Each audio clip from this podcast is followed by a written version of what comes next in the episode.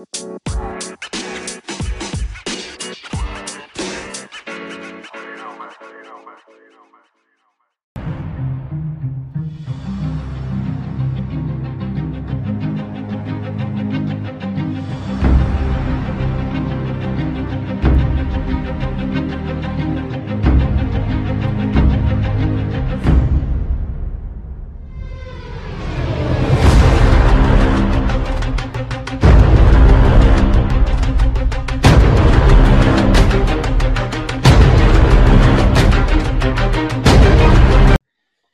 hola amigos, ¿cómo están? Bienvenidos a Qué Buen Tema Podcast y nos encontramos en un episodio diferente porque hemos cambiado el formato del programa.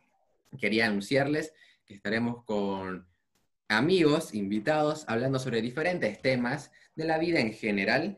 Y bueno, quiero darle la bienvenida a los nuevos integrantes del podcast que serán miembros del programa. Dar la bienvenida a Fabio Álvarez, ¿cómo estás? Muy buenas a todos, espero que estén bien. Bueno, un placer estar con ustedes aquí y disfruten el programa. Y también dar la bienvenida a Diego Salvatierra. ¿Cómo estás, Diego? ¿Qué tal, Alejandro, Fabio? Buenas tardes, noches, días, no sé en qué momento irán a verlo. Espero que estén bien y que disfruten del programa. Bueno, eh, también eh, quería mencionar que también será parte Daniela Mancilla, igual amiga de todos nosotros, pero por el momento no se ha podido conectar pero estará ella siendo parte en los próximos episodios, en, el transcurso de los siguientes días. Así que nosotros, ustedes, serán miembros eh, recurrentes del programa de podcast. Estamos cambiando un poco el formato, donde estaremos hablando de diferentes cosas. Y bueno, nada mejor que inaugurar este nuevo segmento con nuevos colegas aquí en el podcast, que hablar sobre un tema muy complicado.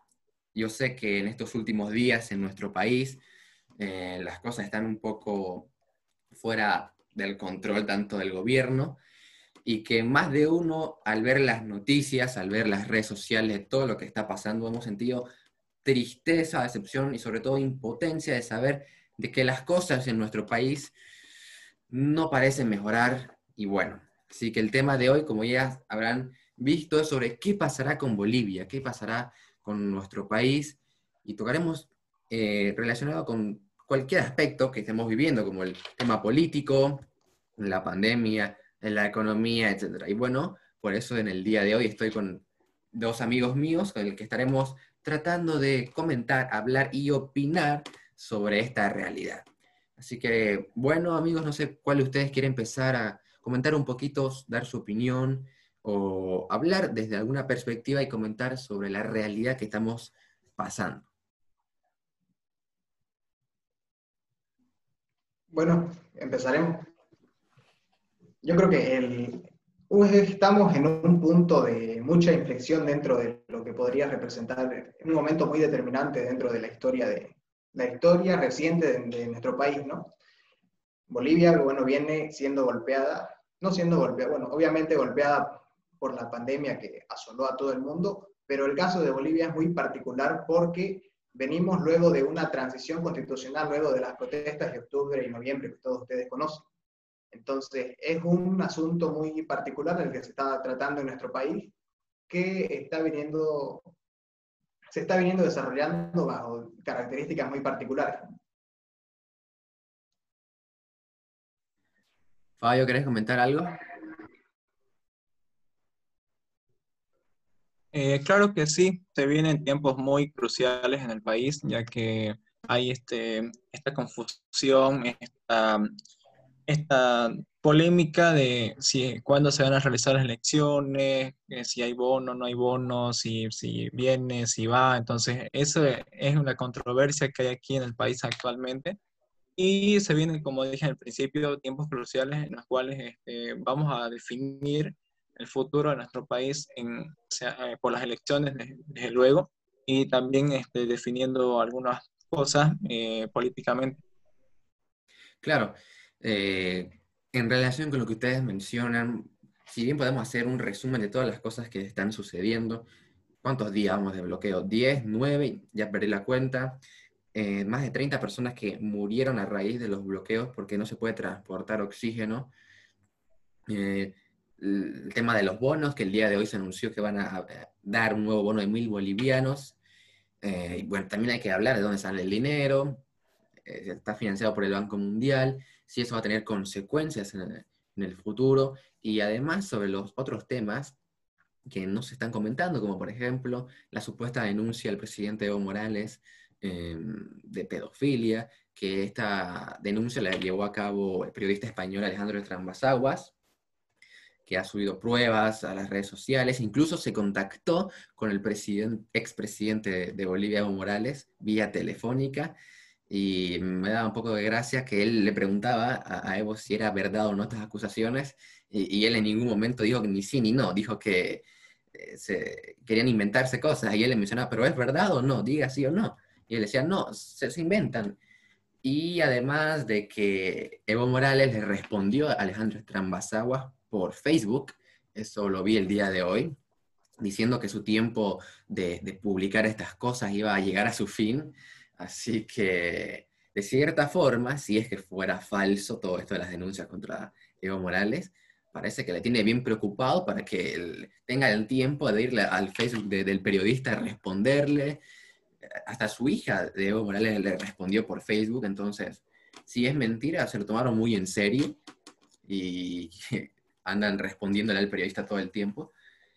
Eh, y bueno, y si es verdad, lo correcto es que se lleven el protocolo para las investigaciones. Y bueno, son muchas cosas las que suceden en nuestro país en simultáneo que tal vez nos impidan concentrarnos de cierta forma en cómo analizar o cómo vivir estos, estos tiempos. Por ejemplo, igual esta mañana vi el programa de Santa Cruz Channel, que, que siempre lo veo en Facebook, hizo un directo hablando con el presidente de la Asamblea, si no me equivoco, y mencionaba de que son muchos factores los que están afectando el día a día de nuestro país, tanto el gobierno como las personas afines al MAS. Afines al MAS están los bloqueos con armas, porque en las fotos que salen en las redes sociales se pueden ver que tiene un armamento, vamos, mejor que el ejército boliviano. ¿Y quién financia eh, este equipamiento? Porque las personas que, vemos en las redes sociales dicen que son campesinos, que son gente humilde, pero los vemos con metralletas, eh, carabinas, etc. Y bueno, por lado del gobierno, igual el caso de los respiradores, que no se llegó a una conclusión en su totalidad. Eh, y también en lo que veía el directo eh, en la mañana, mencionaba de que en este momento está en una pelea por las elecciones este día eh, o, más tarde, elecciones en este momento, pero no, no, se, no se llevó a limpiar a totalidad el, fraude electoral del año pasado. Vamos a hacer unas elecciones y no hemos visto a nadie ir preso por, por el fraude electoral.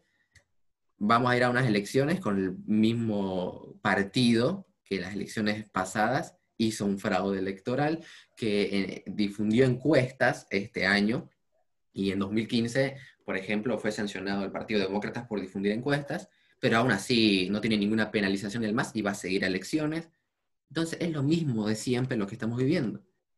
Una chacota, un despelote total y vamos a llegar a elecciones otra vez, a la, a la carrera, sin estar preparados, con un montón de trampas, porque tenemos al gobierno transitorio de candidato, así que árbitro no va a ser.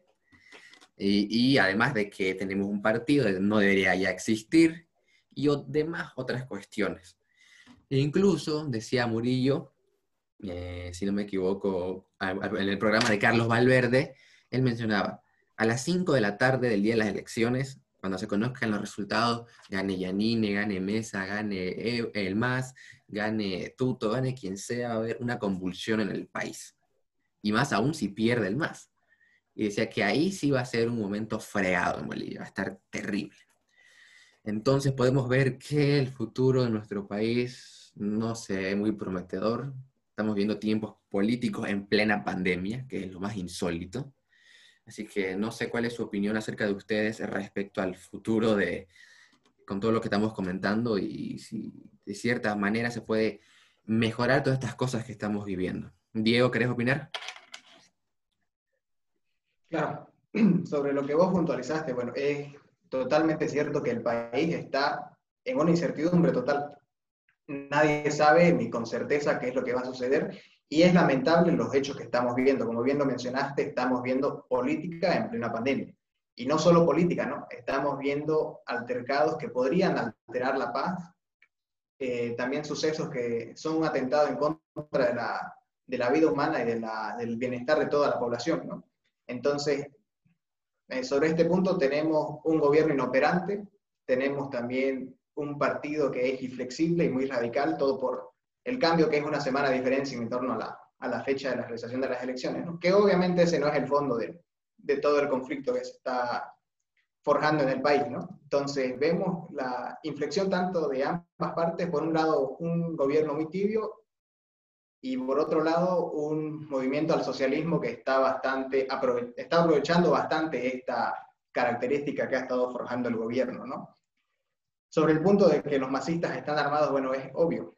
Es obvio que no es, no es secreto que el punto clave en el, bajo el cual este partido se financia es el narcotráfico, ¿no? Ha sido probado en las miles de intervenciones que ha habido dentro del, del Chapare, ¿no? Y es insólito que el propio dirigente de este territorio, como si se tratara de un país independiente, esté autorizando o desautorizando el ingreso de, de cisternas cargadas de oxígeno que van para poder precisamente hacer esto en un tiempo de pandemia, asegurarle y, y salvarle la vida a las personas que lo necesitan. ¿no?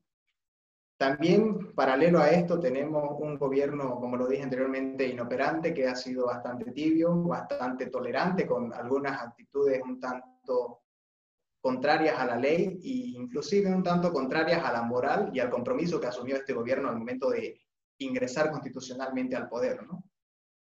Es, es importante hacer notar que también han copiado muchas prácticas que en teoría debieron haber sido eliminadas porque era un reclamo que vino de la población, tales como lo fue el escándalo de corrupción, como lo mencionaste en los respiradores, que no tenemos responsable y creo que únicamente se ha retrasado y perjudicado a la población con la inoperancia del gobierno en este ámbito. ¿no? Y sobre el tema de las elecciones, es insólito que tengamos elecciones, un grupo que los pide y otro grupo que lo rechaza. el grupo que lo rechaza fundamentalmente por por la situación que vive el país, un país que está totalmente colapsado en cuanto a su sistema de salud y luchando por preservar la vida de sus habitantes, ¿no? Entonces, el ir a elecciones es obviamente un riesgo para toda la población. Y es particular todo, todo este cúmulo de sucesos que están aconteciendo en nuestro país que nos llevan a un escenario muy similar y cíclico. Podríamos decir que es cíclica la historia ¿no? en nuestro país, que nuevamente tenemos un periodo de elecciones con un partido de gobierno cometiendo los mismos delitos, el mismo escenario donde tenemos que optar nuevamente por el voto útil y no poder votar por las ideas que cada ciudadano pueda profesar. Y bueno, en fin, es una lástima toda la situación que se está forjando en el país. Fabio, este, digamos de nuestra perspectiva que somos jóvenes, y que en estos últimos tiempos hemos vivido momentos muy históricos, por alguna manera decirlo, y que parece que no van a terminar. Por ejemplo, Fabio, vos en tu opinión, y ahí hablando por todos los jóvenes, de cierta manera, y de nosotros que somos jóvenes y estamos aquí hablando y creando este espacio para generar un contenido eh, interesante, contenido de diálogo, de debate, de intercambio de ideas. Por ejemplo, ¿qué pensás vos hablando desde, el aspecto de, la juventud, este año hemos visto que el gobierno ha clausurado el ciclo escolar y que de cierta forma no se dio los mejores mecanismos para implementar la educación por Internet. Y yo es algo que me pregunto, ¿y el satélite Tupac Katari, en qué año se lanzó? ¿2014, 2015? No recuerdo bien en su momento decían que iba a cambiar la conectividad y el Internet en nuestro país, que iba a tener Internet la persona de, un pueblo inhóspito en, eh, en, nuestro país, que el Internet iba a estar por los nueve departamentos. Y hemos visto que la educación virtual de cierta manera ha fracasado en nuestro país para que el ciclo escolar termine. No sé cuál es tu opinión respecto a este tema, Fabio.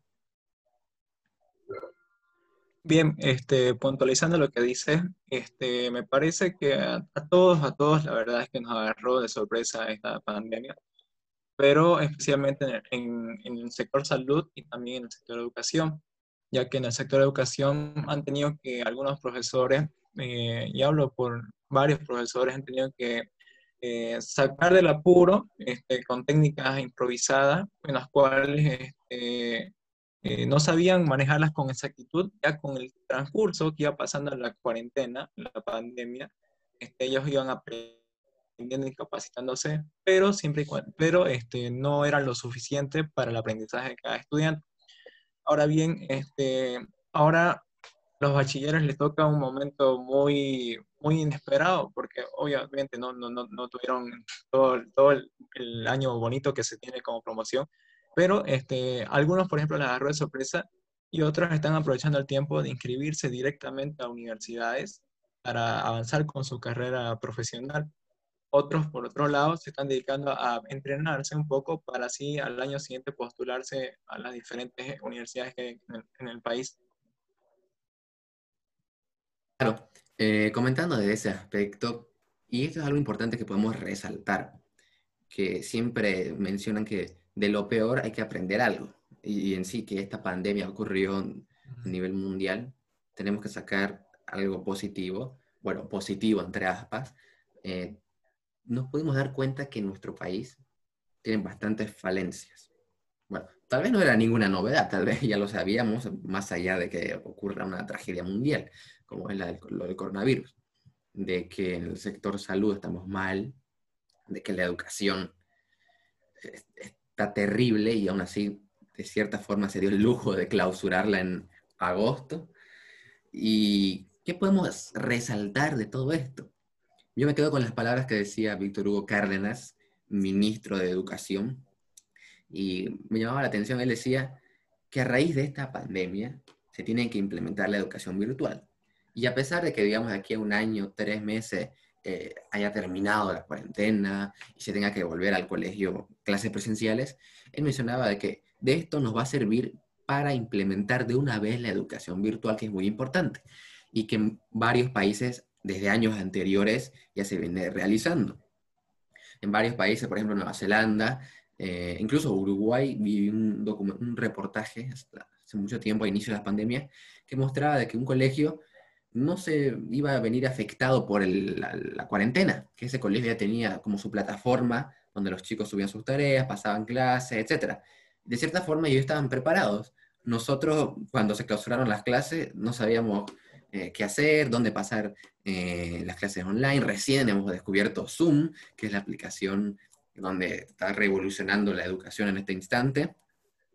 Y además de que eh, hemos, nos hemos dado cuenta, además de que, como mencionaste, los profesores tuvieron que aprender a manejar las herramientas tecnológicas a su totalidad, porque en sí en Bolivia la educación es bastante tradicional, no hay muchas herramientas tecnológicas, tanto en los colegios, tanto como en el profesor mismo, porque son muy pocos los profesores o catedráticos universitarios que deciden tener ellos mismos algunas herramientas digitales para enseñar generalmente en Bolivia es todo tradicional. En el curso explica el docente, deja la tarea un cuestionario y se acabó. Y creo que eso es importante más o menos resaltar de que la educación tiene que cambiar. Y lo decimos nosotros desde la perspectiva de jóvenes que somos, de que toda nuestra vida hemos sido estudiantes y que toda nuestra vida hemos visto en el día a día, en la rutina, cómo es la educación de que se tiene que mejorar eh, la educación virtual, eso ya quedó clarísimo, y de que tiene que ser accesible. Porque nosotros en Santa Cruz estamos cómodos, no hay ningún problema, nos conectamos, manda el licenciado o el profesor el link, nosotros nos conectamos por nuestro wifi, pasan las dos horas de clase o el tiempo y bueno, se termina y nos vamos. Pero una persona en algún pueblo de Oruro, de Potosí, de Pando, Beni, o incluso aquí mismo Santa Cruz, tal vez un pueblo que no sea eh, cerca de la capital cruceña. además, de cierta forma, uno se va a barrios alejados en Santa Cruz y el internet ni siquiera llega. Entonces, lo primordial es eso, garantizar el, eh, el Internet para todos. Y esto es algo que supuestamente el satélite, que no sé la verdad si, si se irá en órbita, creo que deberíamos investigar más bien eso. ¿Qué, qué, dónde fue el satélite? Porque no costó 5 pesos, no costó 15 bolivianos. Y no sé, parece que fue un gasto sin sentido porque no hemos visto ninguna mejora. Ahora, pasemos al lado de la, de la salud. Y creo que aquí sí es donde nos hemos encontrado más jodidos, por así decirlo. Eh, no sé, Diego, si querés comentar algo, incluso lo que estamos hablando de la educación o de la salud de, de nuestro país, del sistema sanitario, los hospitales, la logística, etcétera. No, bueno, en, torno a lo que puntualizaste, es totalmente cierto, ¿no? que la educación en Bolivia y un fenómeno que se, se repite bastante en países de, de, este, de esta región del planeta es eso, es precisamente que la mayoría sigue siendo bajo un sistema que está obsoleto hace más de un siglo, bajo la misma, la misma, ¿qué podríamos decir? La misma modalidad en la que el docente explica y el alumno simplemente repite o memoriza lo que el docente está puntualizando. Creo que es momento ya y es lamentable que una pandemia haya sido la que nos haya empujado hacia una revolución que, bueno, en al menos en nuestro país, fracasó, en su primer intento fracasó, porque directamente se ha reprimido y se ha anulado todo el avance que se podría, se podría haber desarrollado dentro de, de nuestro país. ¿no? Obviamente por las causales que ya conocemos, que son las condiciones de inaccesibilidad y, desigualdad que sufre nuestro país. En torno a la salud, a la salud, bueno, también es un fenómeno que se repite en los países de Latinoamérica, puesto que son países con ingresos de medio a bajo, con algunas excepciones, obvio. Y la salud, vemos que hay, se registran fallas porque de la misma forma seguimos con atraso tecnológico en cuanto al tratamiento de nuevas enfermedades, al menos en esta región. Y esto es un problema que se debería atender con total urgencia porque, bueno, las cifras aumentan, los infectados incrementan y, bueno, todos quedamos en la incertidumbre de qué es lo que pueda pasar. Sí, exactamente como mencionabas, Diego. Eh, es insólito que haya tenido que venir una pandemia para que eh, tuviéramos que abrir los ojos y darnos cuenta de que en nuestro país hay muchas cosas que tienen que cambiar, pero de raíz.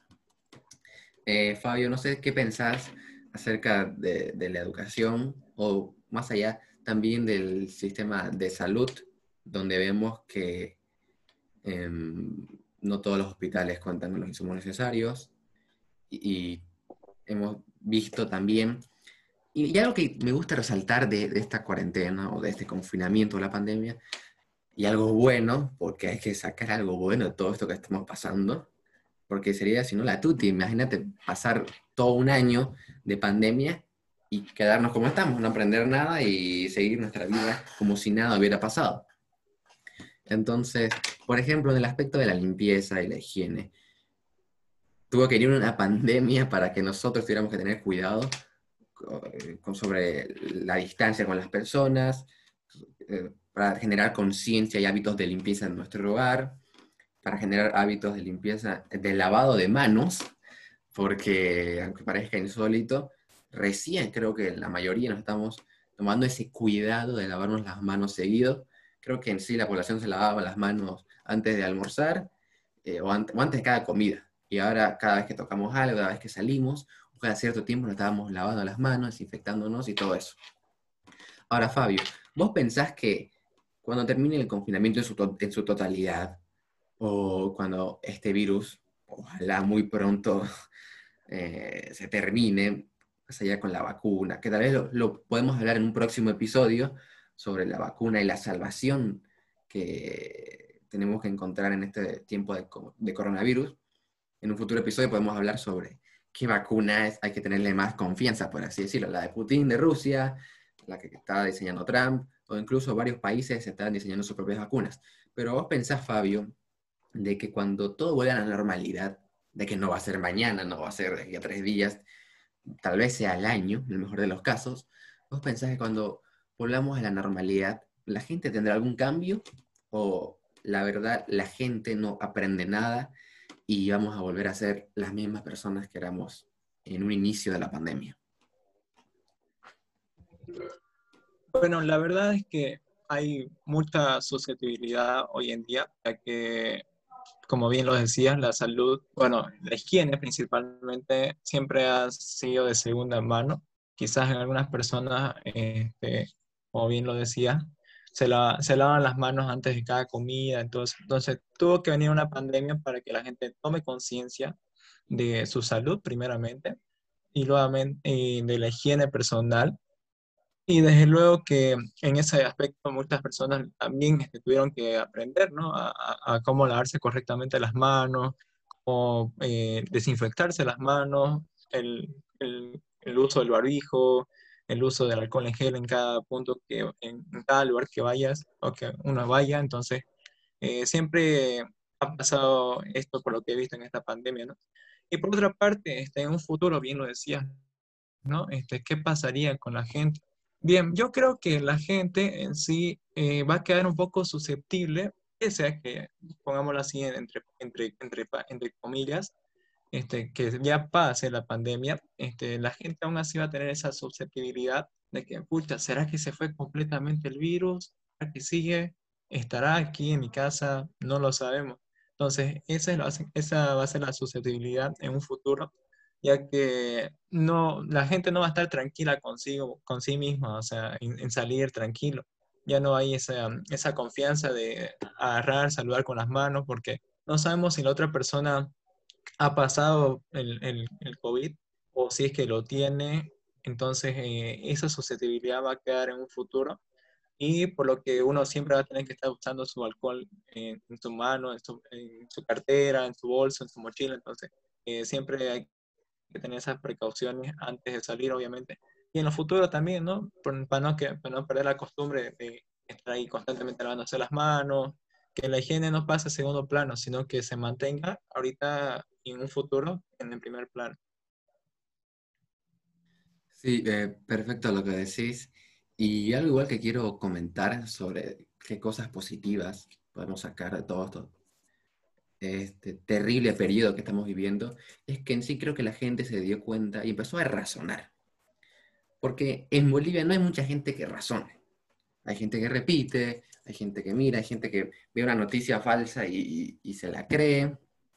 Por ejemplo, yo he visto que eh, a un inicio de, la pandemia, eh, cada cosa que, creía la gente, mandaban al grupo de WhatsApp cosas tipo, qué sé yo, consumir limón y te curar el virus. Ahora hemos tenido más cuidado con eh, la información, la fuente, verificar.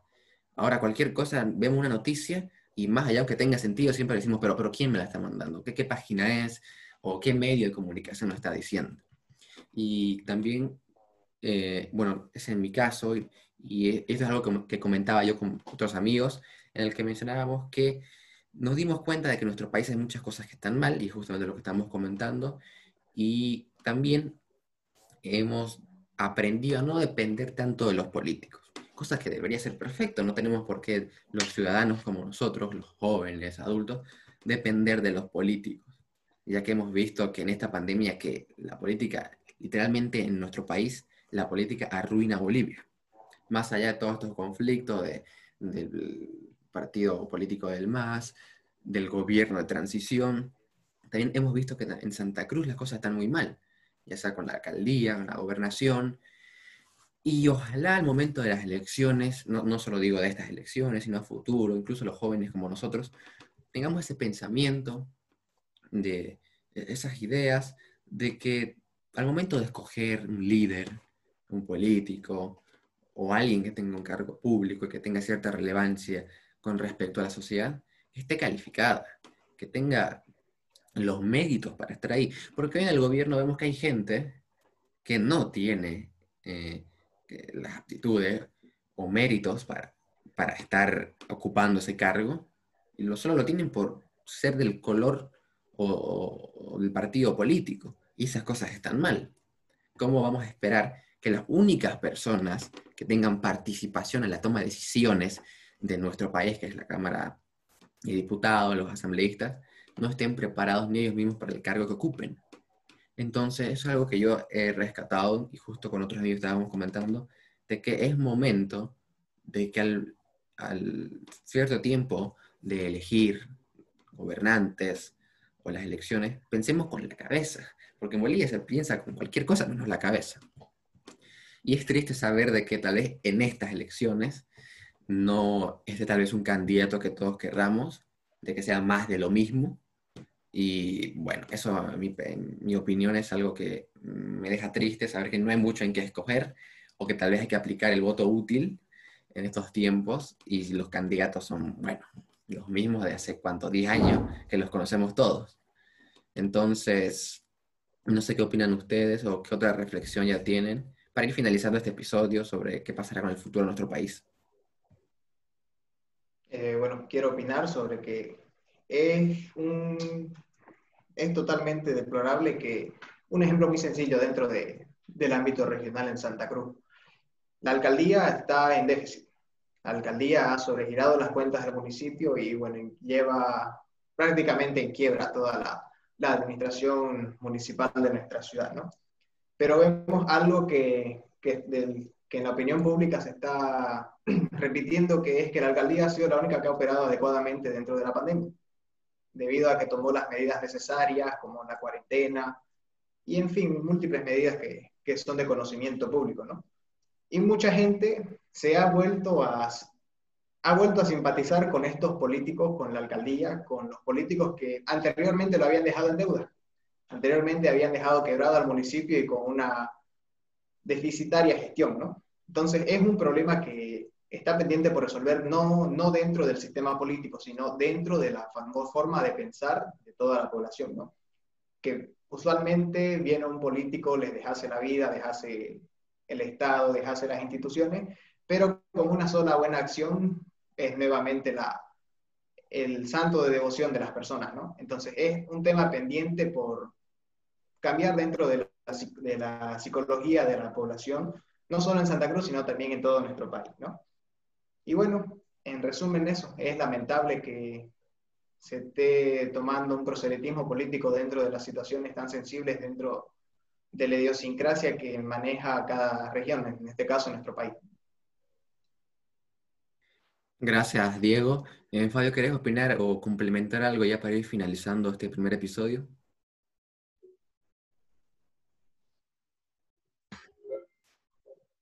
Bueno, creo que eso sería ya, prácticamente Diego lo dijo todo, ¿no? Este, el, el mismo, la misma alcaldía, la misma gobernación, este, están en proceso de cambiar algunas partes y bueno, ahora lo que queda son esperar las acciones de ellos para ver un cambio a nivel, a nivel departamental.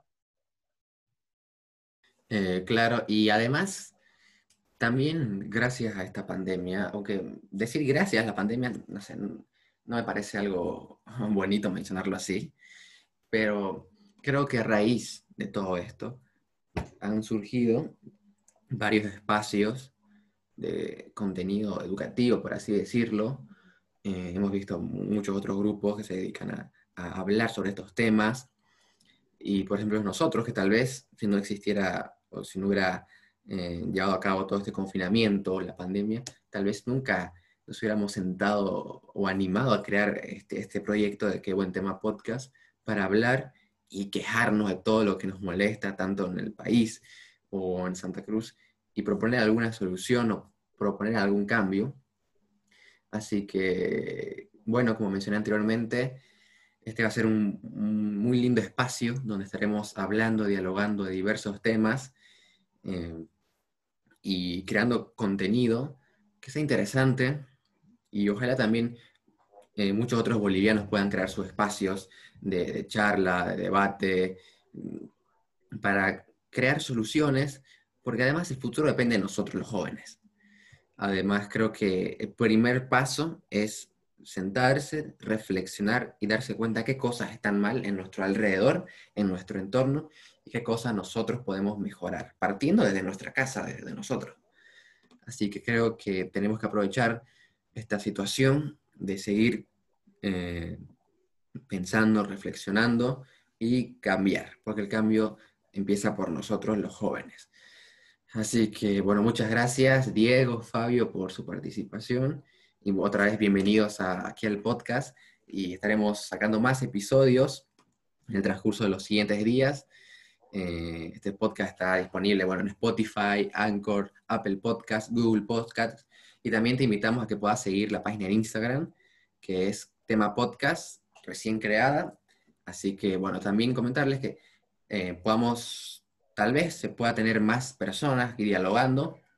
Como ya, eh, como ya comenté anteriormente, Daniela Mancilla igual es parte de, del staff de Que Buen Tema Podcast, pero lamentablemente no nos pudo acompañar en este primer episodio. Y en el transcurso de los siguientes días, en los futuros episodios, programas, vamos a tratar de traer invitados o nuevas eh, o personas de diferentes edades, porque es importante tener opiniones diferentes, perspectivas diferentes, para llegar a dialogar de una manera correcta. Así que muchas gracias, Diego. No sé si querés decir algo para despedirte.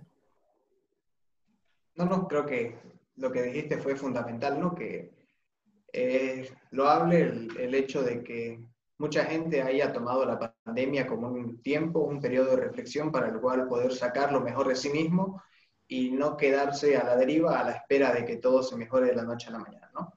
Y bueno, eh, muchas gracias a todos los que vayan a escuchar el podcast y compártanlo, difúndanlo para que este proyecto siga creciendo.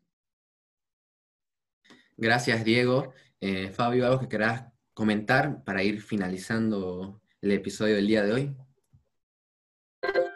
Bueno, agradecer a la gentil audiencia que nos está escuchando a través de los diferentes medios de comunicación. Espero que les haya sido de su agrado y no se olviden de seguirnos en nuestras redes sociales y desde luego vamos a traer nuevo contenido, nuevo material para que ustedes puedan disfrutar y también puedan analizar su punto de vista y mandarnos sus comentarios a través de nuestras distintas redes para así tomar en cuenta y eh, ver sus comentarios de algunos temas que ustedes quieren, quieran que nosotros debatamos. Abrazo a la distancia. Gracias, Fabio. Así es, abrazo a la distancia. Y a ver cuándo los encontraremos otra vez. Y bueno, agradecerles a ustedes por el apoyo, a la audiencia. No se olviden de seguirnos en Instagram, en Twitter también, como tema podcast. Y bueno, gracias Diego, gracias Fabio y gracias a todos ustedes. Yo soy Alejandro Vasconcelos y esto fue todo por hoy aquí en Qué Buen Tema Podcast. Hasta la próxima.